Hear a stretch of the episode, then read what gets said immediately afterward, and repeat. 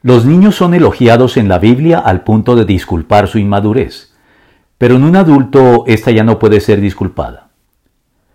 Pablo recoge las palabras del Señor relativas a la recomendación de ser como niños, haciendo la salvedad de que lo que no debemos imitar de ellos es la inmadurez que los caracteriza, en ellos disculpada por completo debido a su condición de niños. Hermanos, no sean niños en su modo de pensar, sean niños en cuanto a la malicia pero adultos en su modo de pensar.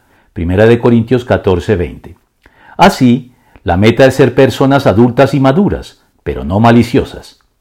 En lo que tiene que ver con la ausencia de malicia que los niños exhiben, esta trae incorporadas ciertas virtudes que Dios espera encontrar en nosotros, tales como la disposición a reconocer nuestra dependencia de Él. Asimismo, la humildad que se requiere no solo para lo anterior, sino para todos los aspectos de nuestros tratos y nuestra relación con Dios. Pues como lo dijera Prabhupada, yo creo que entender a Dios no es una cuestión de inteligencia, sino una cuestión de humildad. De igual modo, los niños son alabadores entusiastas y espontáneos, como salta a la vista en los Evangelios, al punto de llevar a los acartonados dirigentes del Consejo judío a pedirle a Cristo que los reprendiera por esto.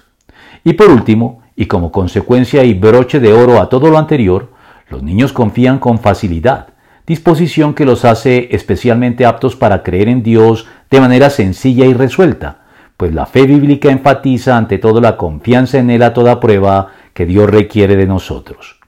El derrotero es pues alcanzar una madurez que no sacrifique la humildad, la confianza, la espontánea y fluida adoración y la dependencia que Dios amerita de nuestra parte.